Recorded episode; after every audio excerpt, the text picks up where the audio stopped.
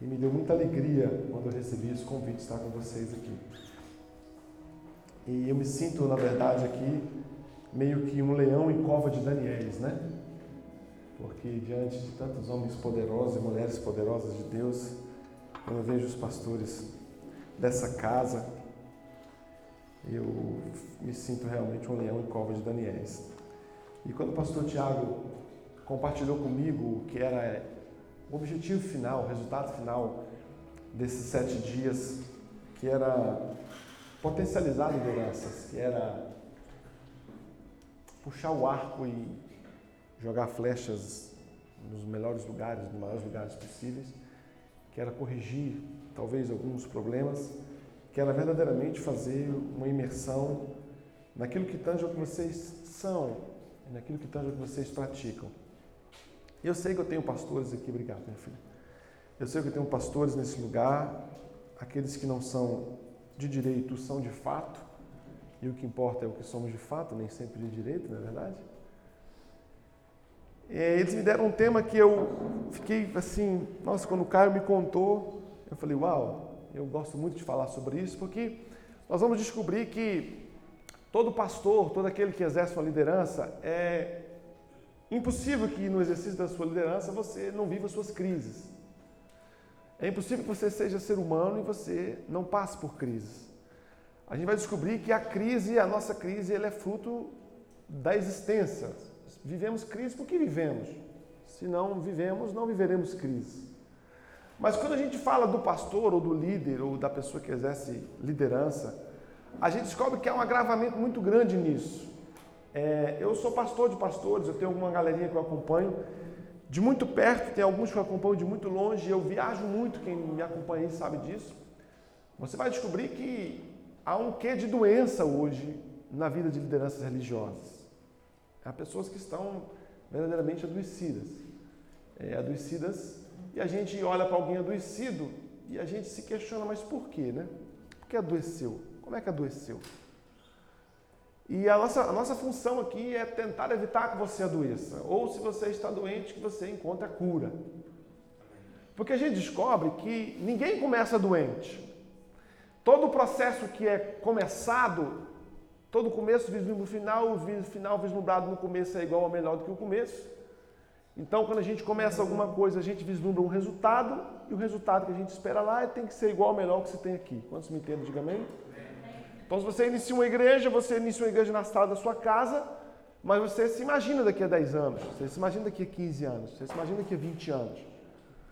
E de repente você descobre que o final vislumbrado no começo nunca chega, porque eu errei no meio.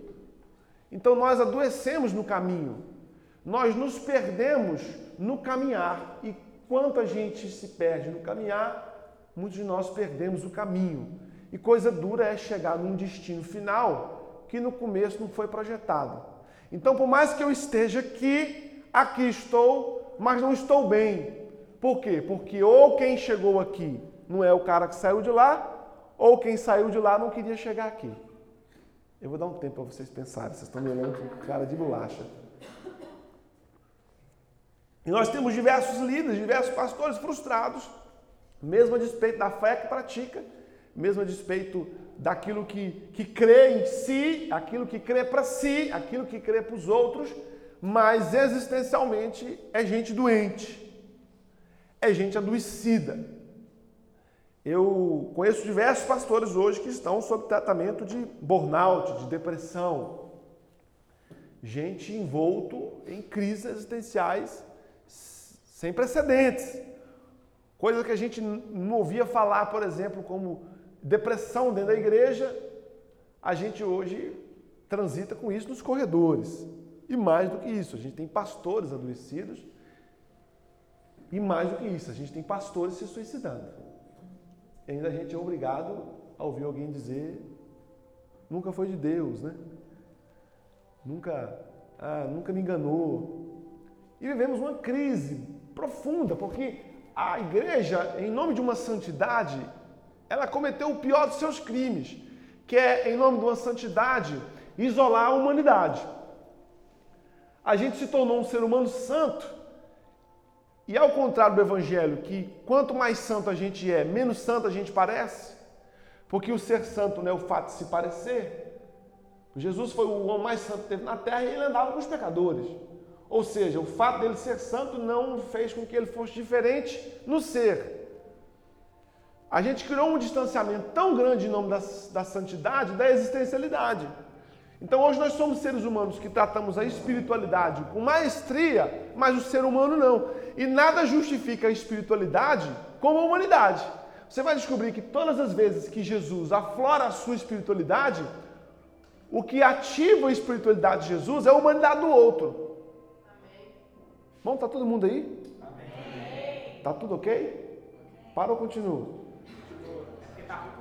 Ah, então tá, porque vocês estão olhando assim, eu falei, gente, tá errado aí alguma coisa. A gente vai descobrir que o que aflora a espiritualidade de Jesus é a humanidade do outro. Todas as vezes que Jesus se manifesta como um ser espiritual, o que ativa a espiritualidade de Jesus é o fato de ele orar o outro com humanidade. Estou mentindo, irmãos? Qualquer milagre de Jesus, puxa, ele viu o que? O outro? O ser humano. Ele não viu o pecado do outro, ele não viu o erro do outro, ele não viu a falta de jejum do outro, ele não viu nada disso. Ele viu o ser humano no outro. E o ser humano que ele viu no outro despertou o Deus nele. Então Jesus não vem para a terra para nos ensinar a ser Deus. Deus vem Jesus vem para a terra para nos ensinar a ser gente. Ele vira e fala: Você desaprender a ser gente, deixarei a postura do Deus para ser gente, para ensinar vocês novamente como ser gente. Aí a gente cria, irmãos, uma loucura, dá para viajar, porque a Bíblia diz, pós-Cristo, que Deus não habita em templos feitos. Então onde ele habita? Hã? Então se alguém quer ir até Deus, ele tem que ir aonde? No homem. Descobrimos que o caminho para chegar até Cristo continua sendo o homem e o caminho para chegar até Deus continua sendo Cristo. Nesse samba de, de, de pagode, a igreja foi se afastando do ser humano. E a gente foi criando um protótipo de gente extremamente espiritual. Só que ser extremamente espiritual, sem que o espiritual que eu sou crie em mim um humano saudável, eu saio da espiritualidade e eu mergulho na religiosidade. E de repente o que a gente tem são pessoas extremamente religiosas que a sua religiosidade mata a sua própria humanidade e a humanidade do outro. E aí somos aquilo que não deveríamos ser. Está todo mundo aqui, irmãos? Amém. Então eu há muitos anos falo sobre isso. Há muitos anos. Antes de entrar, falar sobre suicídio, sobre depressão na igreja, eu venho falando sobre isso. Porque os dados científicos nos mostram que a humanidade está em uma ladeira sem freio na incapacidade de, ser. Hoje, vocês terem ideia, o maior índice de morte entre os jovens de 12 e 23 anos deixou de ser os, as, os acidentes ou a, passou a ser o suicídio. Não tem um de nós aqui que não conheça alguém que tenha feito isso, tenha tirado a vida. Mas de repente a gente entra e descobre que esse mal tem alcançado o alto clero da igreja. Aqueles homens e aquelas mulheres que eram para nós intocáveis, as nossas referências existenciais, de repente a gente descobre que tem gente adoecida. E tem gente adoecida para burro. E de repente você está aqui você está se preparando para ser alguma coisa, ou está se melhorando para ser um pastor, um líder, e você corre o risco de adoecer. E coisa triste é alguém adoecido na alma. Eu quero falar um pouco sobre isso. Para falar sobre isso, eu vou usar um carinha que eu amo demais, que é Paulo, e a sua relação com seu filho Timóteo. Uso a última carta que Paulo escreveu, que é a carta, não é Eclésia, já expliquei isso para quem já me viu pregar. A carta a Timóteo é uma carta pessoal. A carta a Timóteo não é a carta como é a carta à igreja em Coríntios, ou a igreja em Roma, que é uma carta eclésia, a carta de Paulo é a carta de um pai que escreve um filho, e você vê isso no primeiro livro de Timóteo, quando ele fala a Timóteo, meu filho amado. Então, quando eu, quando eu falo sobre isso, eu digo que quando a gente lê a carta de Timóteo, a gente tem que ter o um entendimento que estamos vivendo uma invasão de privacidade. É como se você entrasse hoje no e-mail de Timóteo e lesse aquilo que Paulo, o e-mail pessoal que Paulo mandou para ele. Dentro dessa perspectiva, a gente precisa entender três realidades poderosas no que se lê. Porque dependendo do que se lê, o sentido e a forma muda completamente quando a gente analisa quem está dizendo, para quem está dizendo e o que está dizendo. A mensagem pode ser totalmente diferente se um dos, das bases da comunicação muda. Quem está dizendo, para quem está dizendo e o que está dizendo. Antes de ler o que nós iremos ler, eu quero que você entenda que quem está dizendo é Paulo. Quem é Paulo nesse instante? Paulo é um cara que está na sua crise existencial. E não há, não há romantismo com o que ele escreve, e há daqueles que olham com romantismo, mas fogem à realidade, porque Paulo vive uma crise de burnout aqui poderosa. Você vai descobrir que há insights em que Paulo vira e fala assim: Eu fui fazer minha primeira defesa em Roma e não teve um, nenhum de vocês. É como se eu dissesse: passei a vida inteira trabalhando para formar vocês, para me preparar para estar diante do Império Mundial, para falar acerca do Império Mundial, correndo o risco de perder a cabeça. E o que eu mais queria era um rosto conhecido na multidão. Era chegar diante da multidão e conseguir encontrar alguém com quem eu interagisse, que eu gesticulasse, que eu sentisse segurança. É o menino que vai jogar futebol, primeira vez que ele vai jogar futebol com o time, e a primeira coisa que ele olha não é o campo, a primeira que ele olha não é a bola, a primeira coisa que ele olha não é o gol, a primeira coisa que ele olha na plateia é para achar o pai. Porque se ele encontrar o pai naquele lugar, ele será um jogador. Se ele não encontrar o pai naquele lugar, ele será outro jogador porque ninguém é senão a partir do outro. Não é verdade, queridos? Então Paulo dá um grito de indignação, porque ele vira e fala assim: rapaz, eu fui na minha primeira defesa, subi, olhei, não tinha ninguém. Fiz o que fiz, para o que fiz e estive aqui sozinho. E aí vocês vão ver o grito que ele dá a Timóteo: vem depressa ter comigo, meu filho, estou com saudade, estou preso, estou pé da morte. Não, não, não, vem me ver, vem me dar um abraço. Eu preciso, eu preciso de alguém. Mesmo sendo Paulo, aí eu tenho uma palavra sobre Onesífero, porque Onesífero é o único que refrigera a alma de Paulo na prisão. E o Paulo é um cara em crise. Agora é um cara em crise que tinha consciência que o fim dele estava próximo, mas que o fim próximo dele significava o começo de Timóteo. Então, nessa última carta, ele imprime a Timóteo alguns cuidados é o velho Paulo falando ao começo de Timóteo. E há um, um carinho muito grande em que Timóteo não erre em algumas coisas, de que Timóteo se conserte. Então, o cara que está falando é o cara que termina a jornada.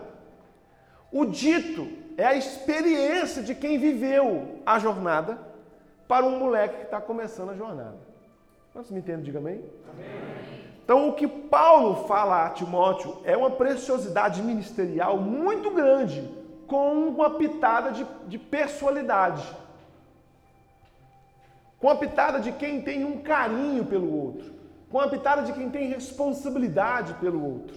Como um pai que fala a um filho, um cara que está indo embora e precisa deixar lições preciosas a um filho que vai começar a jornada que ele termina. O que dizer a um menino desse? Esse é o texto que eu quero ler, 2 Timóteo 4,16.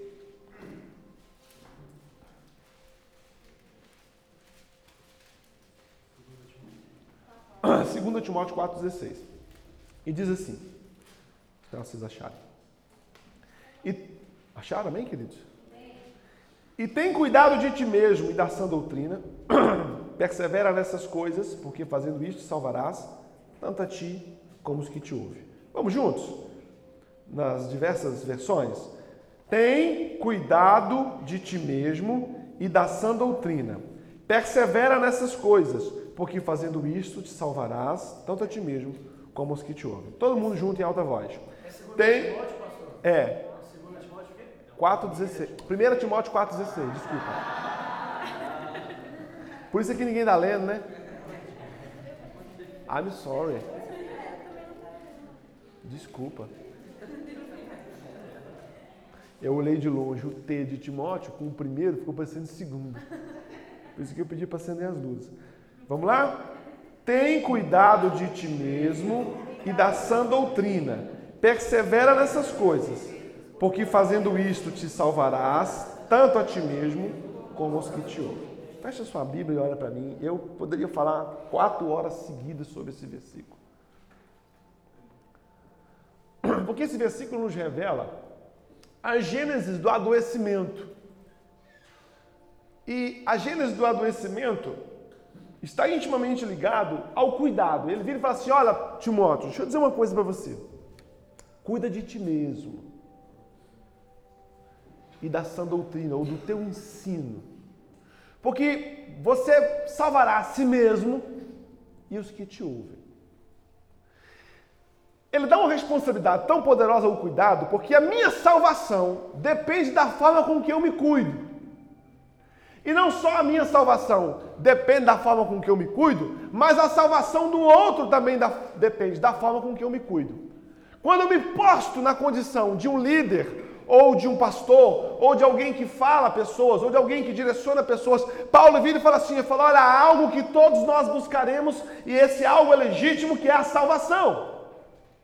Mas você precisa aprender, Timóteo, que a salvação passa pelo crivo do autocuidado. E mais do que isso, se você não se cuida, você se perde. E não se perde só, você perde a você e a quem te segue. Então ele coloca em nós uma responsabilidade poderosa acerca da nossa salvação e da salvação de quem nos ouve. Se o meu cuidado salva a mim e a quem me ouve, o meu descuido perde a mim e a quem me ouve. Ele inicia um diálogo com Timóteo sob uma perspectiva de uma poderosa ação que nós vamos perdê-la durante o ministério, que é o cuidado. Ele vive assim: cuida de ti mesmo. Sabe, irmãos, nós vamos descobrindo que muitos de nós estamos doentes. E isso não tem nada a ver com o diabo. Isso não tem nada a ver com o irmão. Isso tem a ver com nós mesmos. Isso tem a ver com a forma com a qual nós gerimos a nossa própria vida. Eu vou falar um pouco sobre isso nessa manhã. Porque a primeira coisa que Paulo nos alerta nesse texto é: cuida de ti mesmo. Ou ele diz assim: não transmita o seu cuidado a ninguém. Vivemos em tempos em que somos transmissores de tudo. Nós somos emissores de tudo. Nós queremos que tudo que bata à nossa volta, nós conseguimos distribuir. Principalmente um líder. Se é uma situação do louvor, ele cata aquilo, o cara do louvor. Se a bola do, da, da intercessão vem pro pé dele, ele toca pro intercessor. Se ele vai, aí ele vai distribuindo, ele vai distribuindo. E de repente, nesse jogo, a gente transfere a alguém o cuidado que é nosso.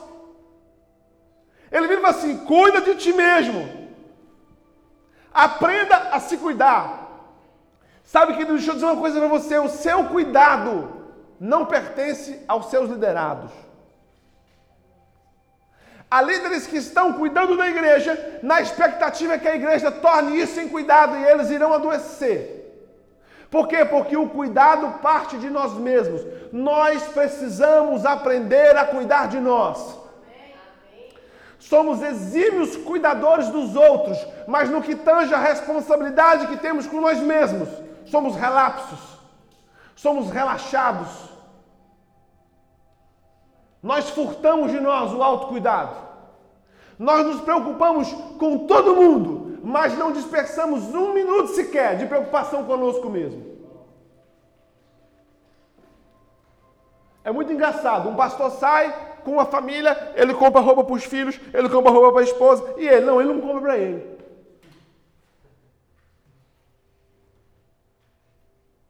Você já pensou, queridos, o quanto você tem sido negligenciado? E aí a gente veste isso, queridos, de uma religiosidade tão grande e a gente adoece.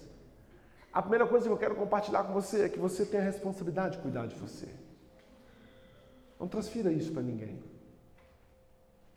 Não passe isso para sua esposa, não passe isso para seus filhos, não passe isso para seus discípulos. Não, os meus discípulos vão cuidar. Não faça isso. Cuida de ti mesmo. Crie por si uma preocupação sobre a sua saúde física, emocional e espiritual. Há quanto tempo faz que você não faz um exame? Eu tenho um pastor, eu sou, eu sou um pastor, eu sou um pastor, eu sou um pastor de uma família de seis irmãos e de seis pastores. Se juntar todo mundo é um canil, de tanto pastor que tem, né? E há um entre nós que nunca foi no médico, no neurologista. Quando foi, com um problema grave na próstata. Por quê? Porque a igreja emerge. A igreja é emergente. A igreja não tem horário, a igreja não tem tempo. A igreja te suga 18, 20 horas por dia. Os discípulos te sugam 20, 30 horas por dia. A igreja tem a sua agenda, tem seu calendário, mas se você não cuidar de você mesmo, você vai se perder. Enquanto se perde, perde os outros. Se há algum amor que se manifesta a quem está ao seu lado, esse amor obrigatoriamente precisa passar por si mesmo, porque a Bíblia diz que nós devemos amar o outro na medida em que nós nos amamos. Não há amor que seja dado ao outro que antes não seja dado a mim primeiro. Se há algo que seja dado ao outro que não seja dado a mim primeiro, não é amor, irmãos. É outra coisa. Existem carências em você, autoafirmação em você, existe uma postura da necessidade de ter os outros à sua volta, mas isso você não pode chamar de amor, porque o verdadeiro amor que transporta o outro é aquele que é dado a mim primeiro. Jesus não exige que você ame ninguém mais do que você se ama mas nós amamos, largamos o amor próprio para manifestar o amor ao outro. E o que acontece com a gente? A gente adoece. Paulo vira e fala para Timóteo: Timóteo, cuida de ti. Não espere que ninguém cuide de você. Não espere que, que quem está à volta exerça o cuidado sobre você. O nosso autocuidado, irmãos, precisa ser trazido de forma carinhosa para o nosso coração. Tem de nós que não podemos fazer uma refeição em paz, irmãos, por conta do telefone. Escuta o que o pastor está te dizendo. Isso é doentio, irmão. Ah, mas é urgente, tá? Urgente para quem? Para o outro. Então ele que espera a urgência dele. Nós vamos adoecendo no processo, queridos. Por quê? Porque nós vamos abrindo mão de nós. Para nós por nós e vamos sendo o tempo inteiro para o outro. Eu vou já chegar numa questão aqui que você vai ficar doido. Esse texto nos ensina que a melhor forma de pregar a palavra não é pela exposição verbal, mas pela vida revelada. Ele vira e fala assim: Timóteo, você sai pregando para os outros. Não, não precisa pregar, Timóteo. Calma, cuida de ti. Seja você o exemplo do homem saudável. Seja você o exemplo da mulher saudável. Reverbere em você o cuidado, porque você estando bem, você prega o evangelho. Há de nós que queremos que, a nossa, que o nosso evangelho ele saia da nossa boca e ele precisa sair do nosso testemunho, irmãos.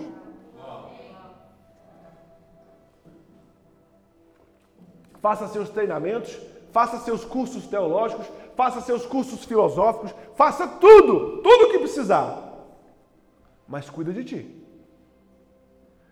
Devemos parar de olhar o ministério sob a concepção do romantismo.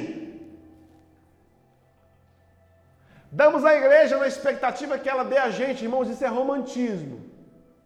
É quando eu gosto da pessoa e eu dou uma flor para ela na expectativa de que ela me dê um beijo.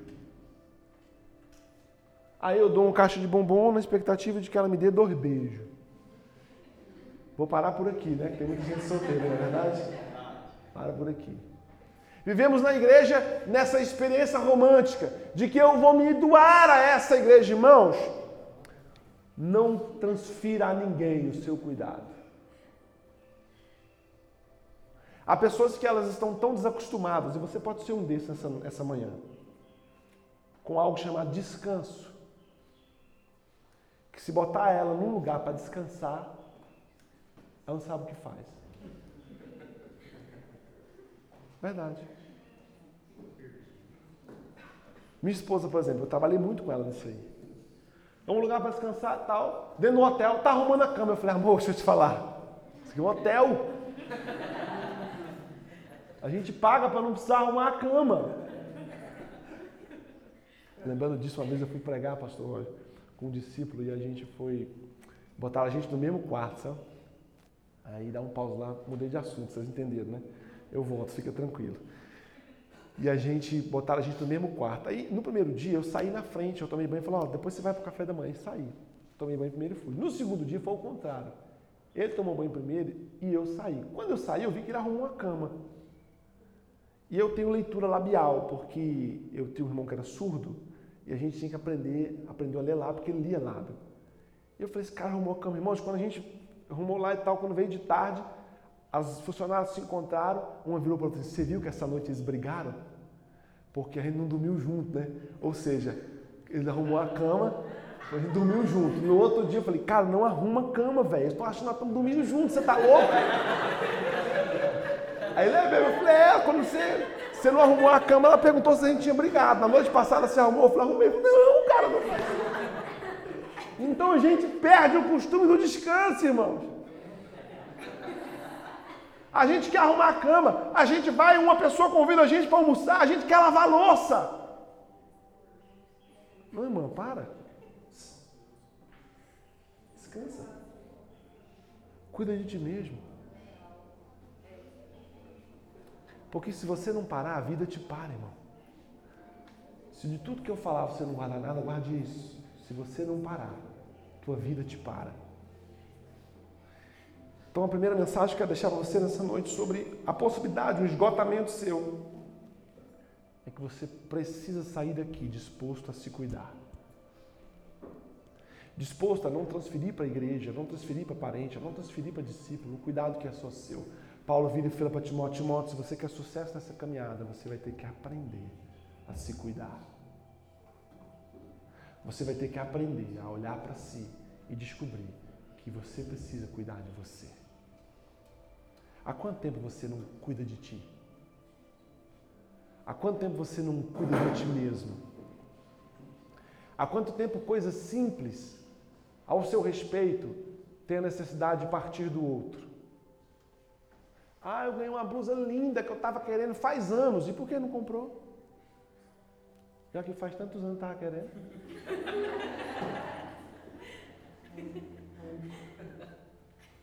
E a gente cria, irmãos, um aspecto doentio. E aí eu vou. Depois vocês vão ouvir sobre outras coisas. A gente cria um aspecto doentio que transfere para Deus. Deus levanta alguém para cuidar de mim, para me dar isso que eu quero. Irmão, para com isso. Deixe de ser doente. Deixe de depender de que o outro manifeste a você o favor para que você se sinta cuidado, para que você se sinta amado. Compre para você. Trabalhe e compre. Nós queremos trocar de carro e queremos que a igreja levante. Que é isso, rapaz? Você vai se frustrar com essa igreja. Por quê? Porque o cuidado é teu, não é dela. Você vai adoecer. E aí você vai descobrindo que um pastor doente gera ovelhas doentes, que adoecida adoece o pastor, que doente adoece a igreja. Eu paro, continuo, irmãos.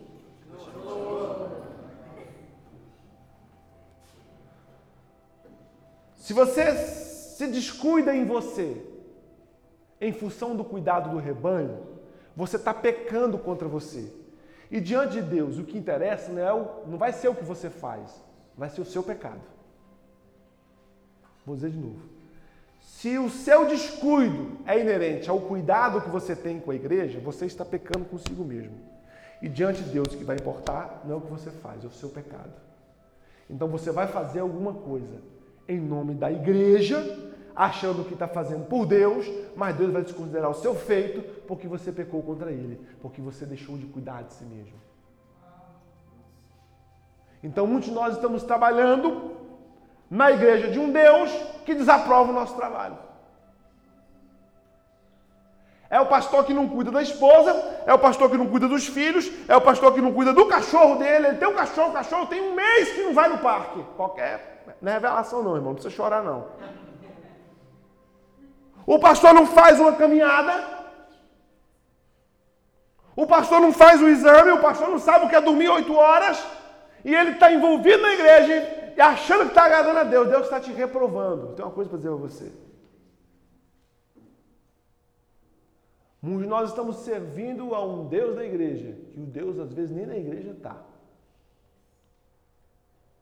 Sabe, queridos, há muita gente morrendo por uma igreja, que Jesus já morreu por ela.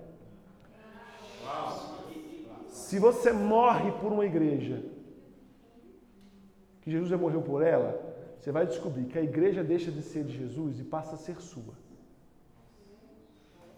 Se você está morrendo por uma igreja, que Jesus já morreu por ela, você vai descobrir que essa igreja deixou de ser de Jesus e passou a ser sua. Agora eu te pergunto, você consegue ter uma igreja?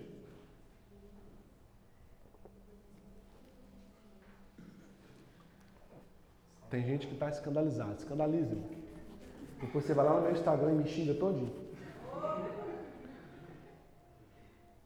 Agora, eu vou falar um negócio aqui, queria que você prestasse atenção. Quantas horas, filho? Eu estou sem relógio. 11 7. Muito obrigado. Essa irmã, essa, essa irmã está contando meu tempo. Certeza, ela está dizendo assim. Acaba logo, acaba logo, acaba logo, né?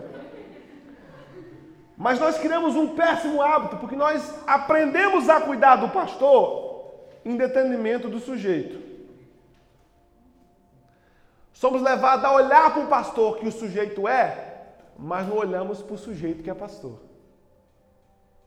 Vou dar um tempo para você pensar. Aprendemos a cuidar do pastor em detrimento do sujeito. Somos levados a olhar para o pastor que o sujeito é, mas não olhamos para o sujeito que é pastor. Ou seja, há um momento em que nós passamos a cuidar do ser que expressa o título que nós temos, mas esse ser é um sujeito. Então, quando eu estou falando para vocês assim, cuida de ti mesmo, alguém, alguns estão criando em si a perspectiva do cuidado. É, rapaz, eu preciso ler mais a palavra. Não, você está cuidando do pastor. Rapaz, eu tenho que jejuar mais. Não, você está cuidando do pastor de novo. Rapaz, eu não posso andar com aquelas irmãzinhas no meu carro, não, porque você está cuidando do pastor de novo. De súbito, nós passamos a cuidar do pastor, mas enquanto cuidamos do pastor, criamos um litígio tremendo entre o sujeito e o pastor. Porque todo o nosso cuidado, muitas das vezes, é em direção à nossa performance e não ao ser que somos. Então, se você arruma um cabelo, arrumou para quê? Para ir para o culto. Você está cuidando do pastor. Sabe, queridos, isso a longo prazo é, é terrível. Por quê? Porque enquanto eu cuido muito do pastor, eu descuido muito do sujeito. Então o vídeo fala assim, rapaz, é, eu vou tirar férias, 15 dias de férias, porque a igreja precisa de mim. Você está dando férias para o pastor. Porque se você colocasse o sujeito no volante, você diria assim, é rapaz, caraca, velho, três anos que eu não paro. Vou ficar 40 dias. Há alguns nãos que o sujeito diria com facilidade, mas o pastor não. Você está dormindo, querido, três horas da manhã o telefone toca. Alô, alô, alô, pastor, Ô pastor, eu estou precisando de uma palavra, pastor. Eu, eu, eu, eu briguei com a namorada aqui, pastor. Estou na bed. Irmão, são três horas da manhã, irmão. Cara, eu estou dormindo, velho. Me liga oito. Oito não, oito e meia, tu me acordou, vou demorar 30 minutos para dormir agora. Mas pastor, o que, que, que, é isso aqui, meu irmão? São três horas da manhã. O sujeito diria não, o pastor diz sim. Só que enquanto o pastor diz sim em sacrifício ao sujeito, o pastor vai matar o sujeito. Aí sabe o que acontece, irmãos, a longo prazo? Há um momento em que tudo que o sujeito quer é um divórcio com o pastor.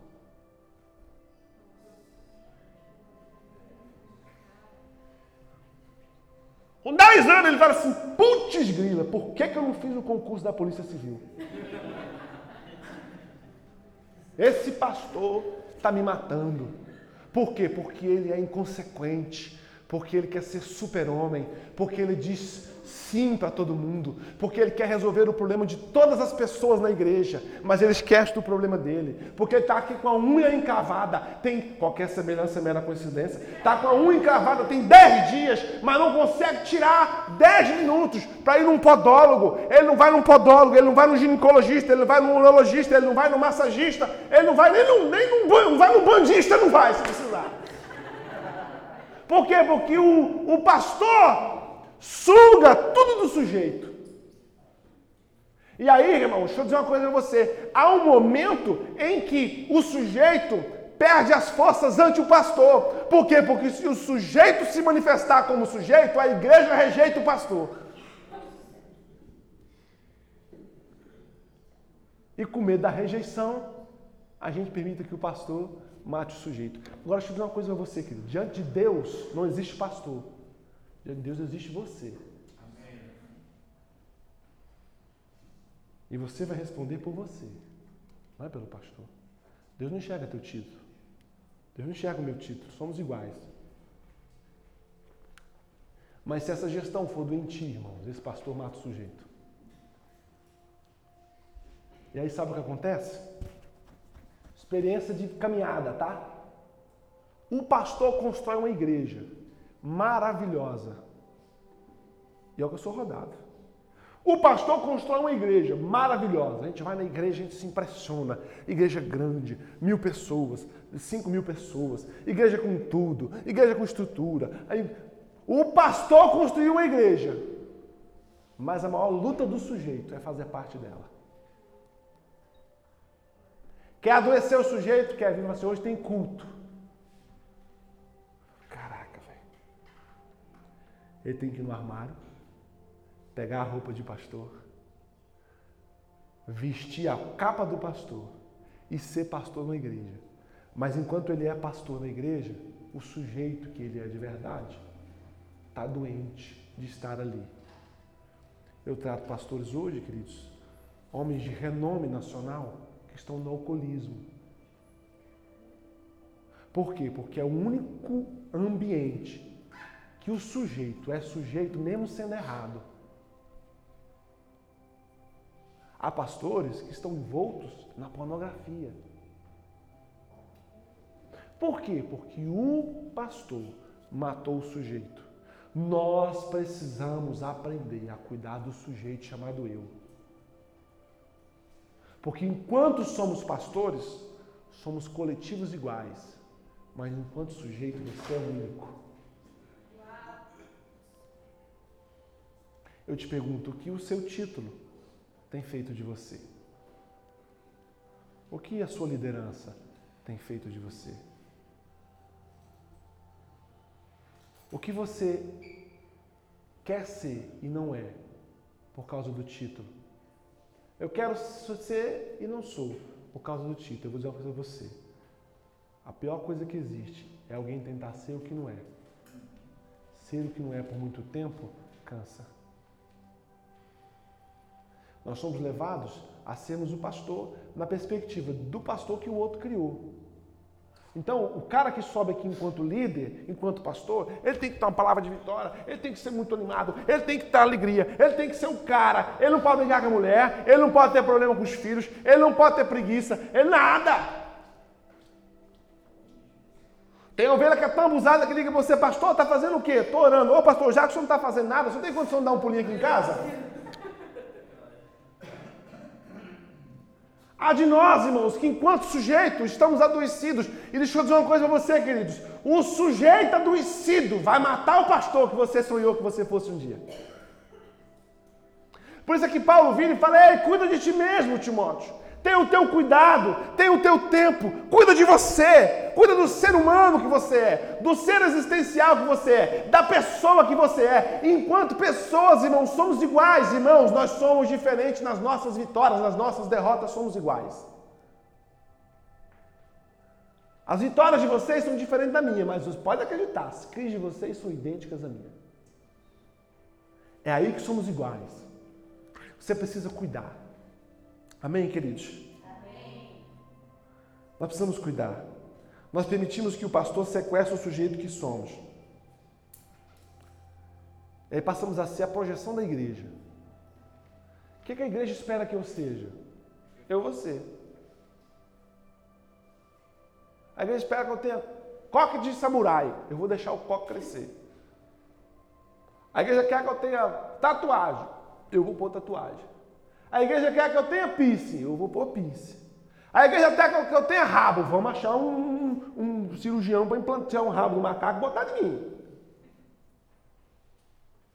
Daqui a cinco anos, você vai lá no espelho e fala assim: cadê eu?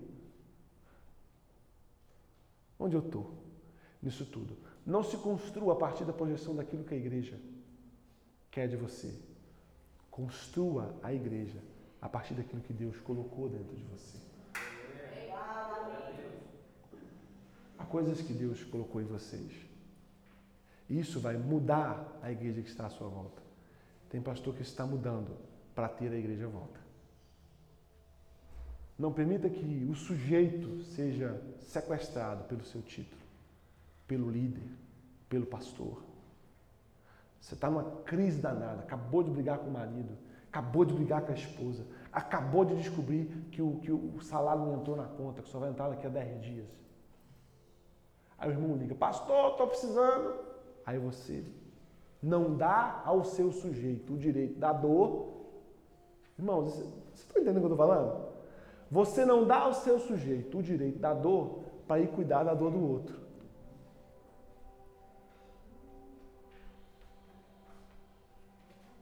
E quem não vive suas dores, irmãos, nunca sai delas.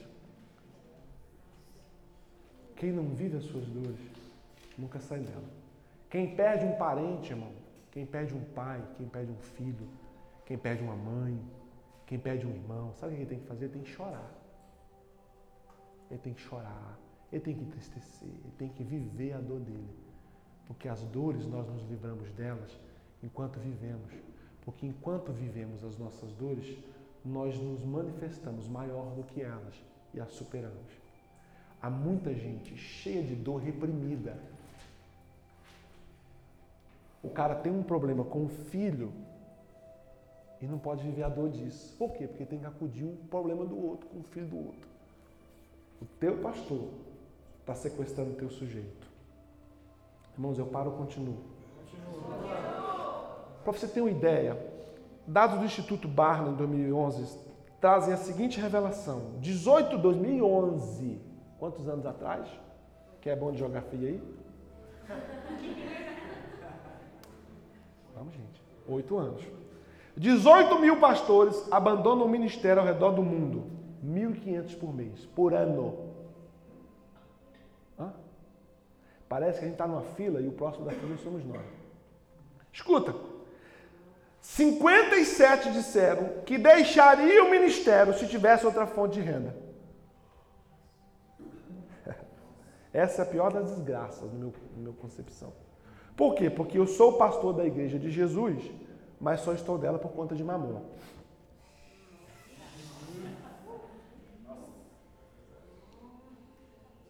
Aí, querido, deixa eu dizer uma coisa para você. Se esse quesito não te pega agora, ele pode te pegar amanhã. Por quê? Porque muitos estão aqui com a seguinte concepção: vou entrar na igreja, vou viver a igreja para viver da igreja. Você tem que se perguntar: a verdadeira motivação de você é viver a igreja ou viver da igreja? Porque esse, irmãos, é o pior dos males que existem. Ó, e tá cheio. E vou dizer uma coisa para vocês: não é só pastores de igreja pequena, não, tá? Tem muito negão aí com salário alto, que é exatamente o salário alto o seu grande problema. Por quê? Porque no mundo secular ele não consegue dar aquilo para a família. Aí ele se submete. Aí eu te pergunto uma coisa: quem está no volante, o pastor ou o sujeito? Não, o sujeito morreu, ó.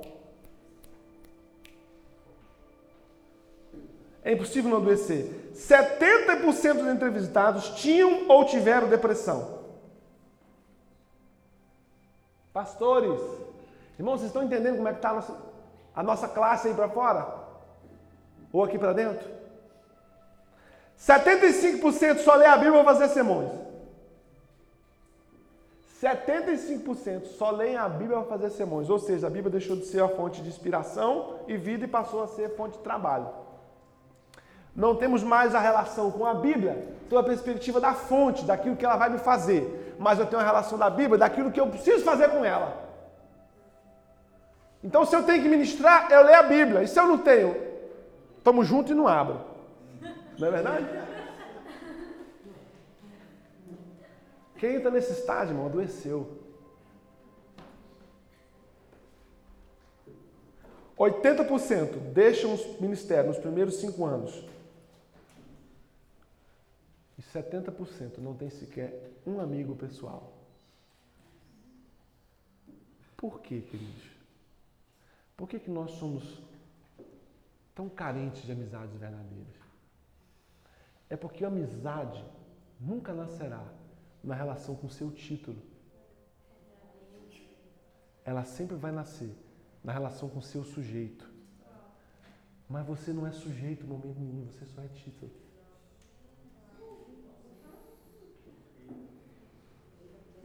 Se vocês verem a minha mensagem, se vocês pegar o celular do pastor Tiago e ler as mensagens minhas no WhatsApp com ele, vocês se escandalizam. Até falo, negão, essas ovelhas veem. Por quê? Porque ali a gente é gente, irmão. No aniversário dele, eu falei assim, ó, oh, separei, separei um presente para você aqui. É mesmo, é um dia para você fazer uma tatuagem, tatuar meu rosto nas tuas costas. um dia eu fazer um post no Instagram. Depois nem conto vocês que desdobramento que deu isso. Mas por que, que nós não temos amigos, irmãos? Porque nós somos só título e não somos mais sujeito. Ninguém chega em você, porque você é o líder. Você é o bispo. Você é o, é o, é o apóstolo. Você é a epístola. É você é a apostila. Você é o secretário do Conselho Internacional da Igreja do Fogo de Deus dos Anjos. Não dá, irmão. Porque o teu título te esconde. É aquela mulher que. Eu falo ou não falo, Jesus? É aquela mulher que aos 35 anos de idade é formada, funcionária pública, tem 10 mil de salário, tem casa boa, tem carro bom, mas não casa por quê? Porque você tem muita coisa, é difícil chegar em você.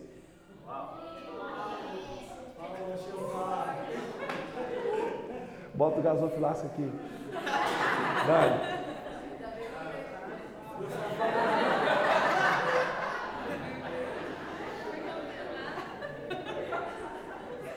Aí você tá fácil demais de chegar em você. Tem que ter equilíbrio.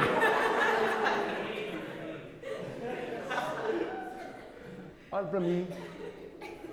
Por que, que a gente vive isolamento, irmãos? Porque a gente cuida da performance, mas não cuida da gente. Você não consegue ligar para um cara hoje e falar, velho, hoje eu estou numa depressão tão grande que eu queria ter dinheiro para comprar duas granadas, chegar na igreja, abrir a granada, jogar e fechar a porta e sair correndo. Pastor, o que, que é isso? Tu quando briga com teu marido, tu pensa em matar ele com água quente no ouvido de noite? Irmã, não anota isso não, querido. Ei.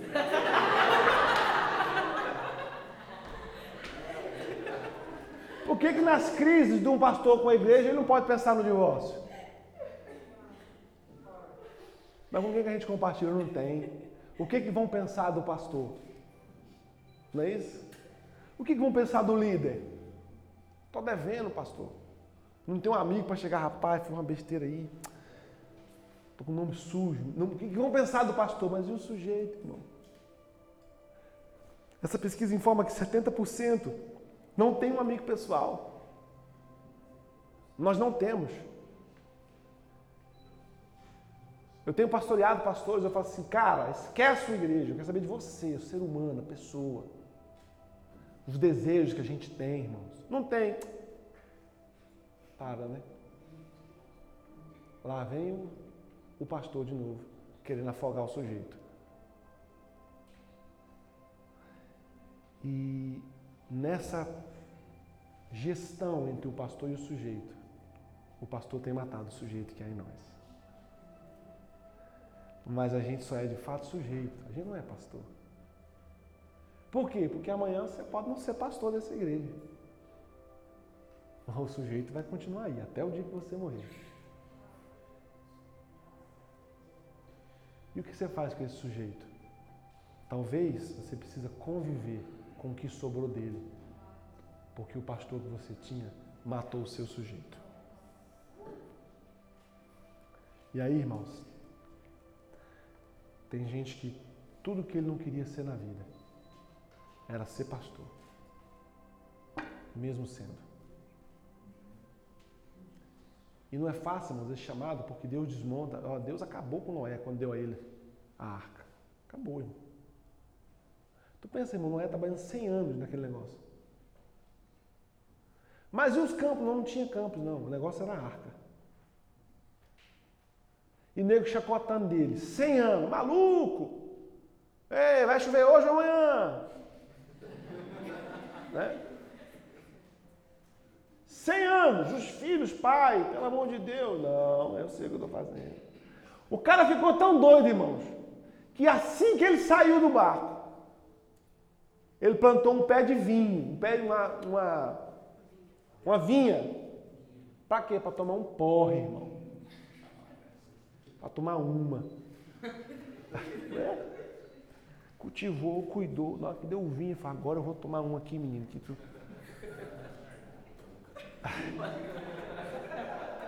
O pastor está me incentivando a fazer isso. Planta a vinha primeiro, sem vergonha. Mas o que a gente faz, irmãos, às vezes mata quem a gente é. Por quê? Porque a gente faz da forma errada. Porque a gente não cuida da gente. Então, cinema, telefone.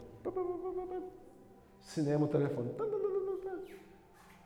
Aí eu pego o telefone, puxo, modo avião.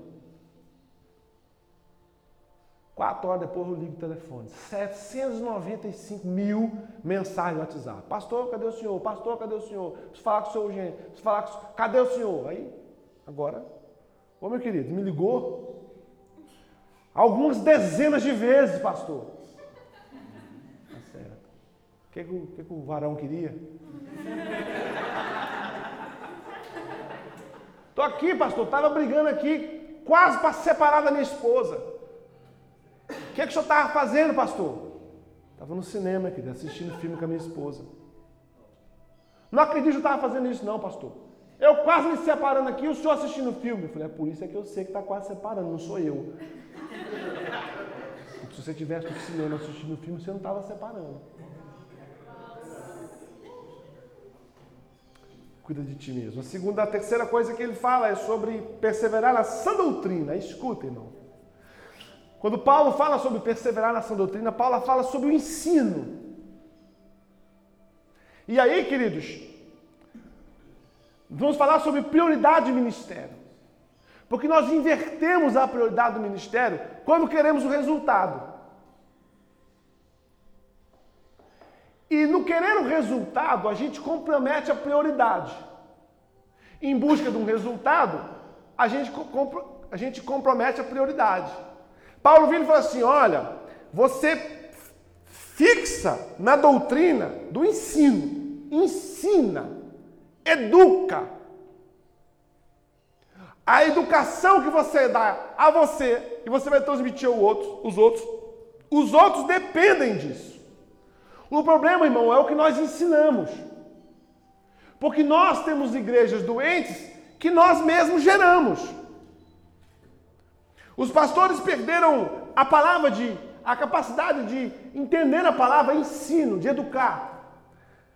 A palavra cuidar é, é, é techo ou é teco. Traduzida é fixar atenção sobre. Ele vira e fala assim: fixa atenção so, sobre você. Porque o ministério, irmão, vai tentar tirar a atenção de nós. Ele vira assim: fixa. Porque senão você vai olhar para um, vai olhar para outro, vai olhar e você vai se esquecer. Fixa em você. Olhe para si. A segunda coisa é que ele nos ensina a fixar a nossa atenção sobre o ensino. Queridos, cuidado é terapêutico e ensino é pedagógico. O cuidado é o terapêutico e o ensino é o pedagógico. O que é a responsabilidade do pedagógico? É a mudança de mentalidade então nós não temos uma igreja que transforma pessoas. Nós temos uma igreja que absorve pessoas, mesmo a despeito da transformação. E aí vivemos o pior das nossas gestão, que é tentar discipular gente que não se converteu. Você vai se matar tentando discipular gente que não se converteu. Mas por que, que ele não se converteu? Porque você largou o ensino.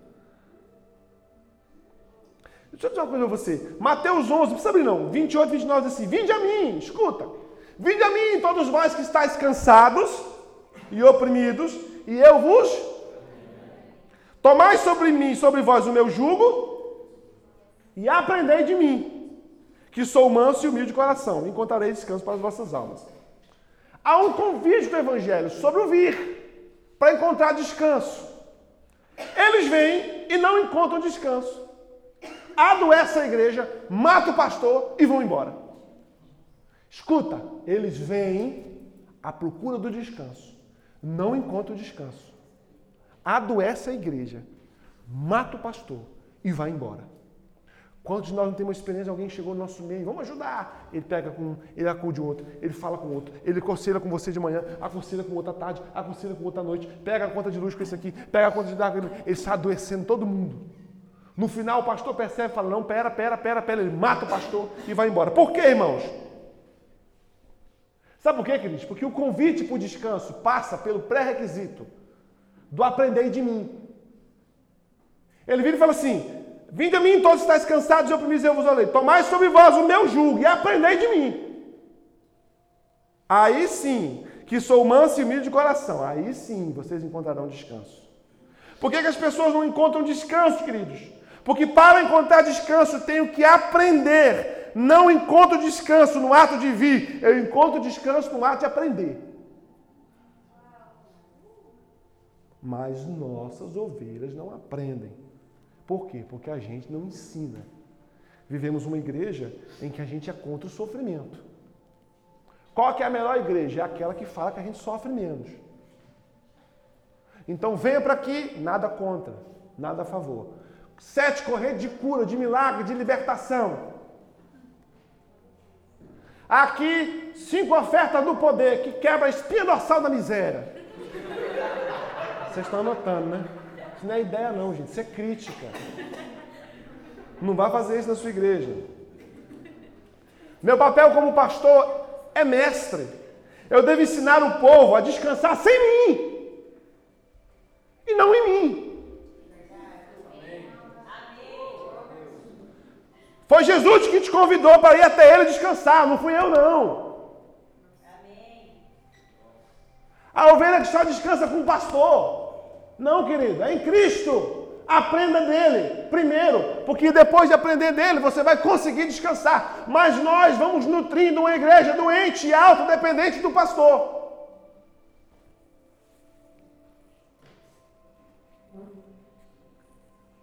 Não deve fazer uma igreja de, de movimentos, irmãos.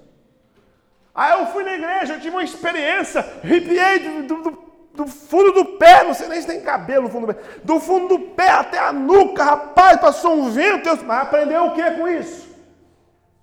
Eu caí na igreja, caiu levantou do mesmo jeito. Foi. Não cresceu. Não amadureceu. Não aprendeu. Não teve mudança de mente. Não teve mudança de comportamento. Como eu sei que meu rebanho tem sido ensinado? Pastor, como é que eu vou ter um termômetro para descobrir se eu estou ensinando meu rebanho? Simples. O evangelho começa no vinde e aprenda e termina no ide, prega, batiza, ensina, faça discípulos. Quando é que alguém amadurece na fé? Quando ele sai do vinde e descansa e vai para o ide e trabalha. Tem igrejas que são criadas para o consumidor da fé. Ele quer o máximo possível da benécia pelo mínimo esforço. O culto é de 7 a 9, pastor? Faz de 7 às 8 e meia. Somos criadores de um rebanho, irmãos, adoecido. Um rebanho que dependa de nós. Um rebanho que se o pastor não for no culto, não tem culto. Um rebanho que se o cara precisar escolher que cor que ele vai comprar o carro, branco ou preto, ele tem que ligar para o pastor. E nós chamamos isso de discipulado. Irmãos, Pastor não é aquele que cria um rebanho e bota cercas para tê-lo. Pastor é aquele que quebra as cercas e ensina o rebanho aí com graça, com intensidade, com favor de Deus. Meu discípulo liga para mim para saber se bota a calça azul ou preta. Você não criou um discípulo, você criou um bebê.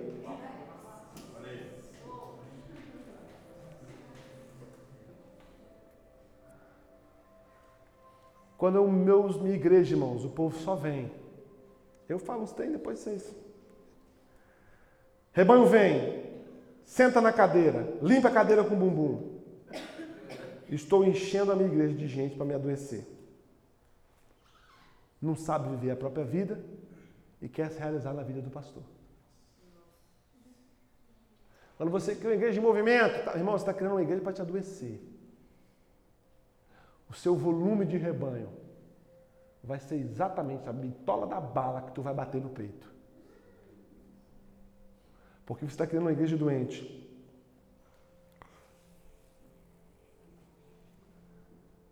Ensina a tua igreja, irmãos. Ensina a igreja a tomar decisões pela palavra. Ensina a igreja o que é caráter mesmo se nesse ensino você corra o, o risco de perder a ovelha. Quem perde uma ovelha que não se submete a um pastor, não perde uma ovelha, perde um lobo. Somos milindrosos. Temos dificuldade de chegar a dizer, rapaz, você está errado, isso não é papel de homem. Você é um moleque. Que é isso, pastor? Então, então põe a teta para fora e põe um bebê para mamar. O pastor, que é maior que o sujeito em você, está dizendo: Pastor, não posso tratar minhas ovelhas assim, como se nós tivéssemos um bando de retardado na igreja. Como se nós tivéssemos um bando de criança na igreja. Que não pudesse arcar com a própria vida, que não soubesse o que é responsabilidade. A gente deixou de ter a igreja e tem uma creche. Como você não pode falar? Um adulto de 36 anos assim. Você está criando uma criança.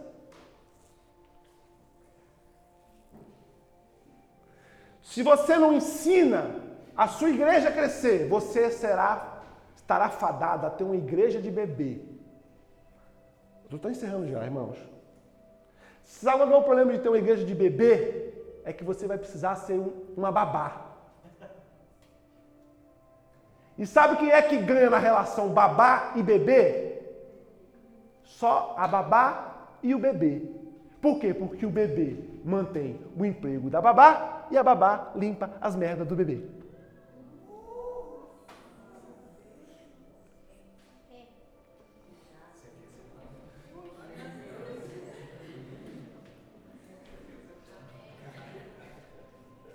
É isso que a gente tem. Cresça, irmão. Ensina a tua igreja.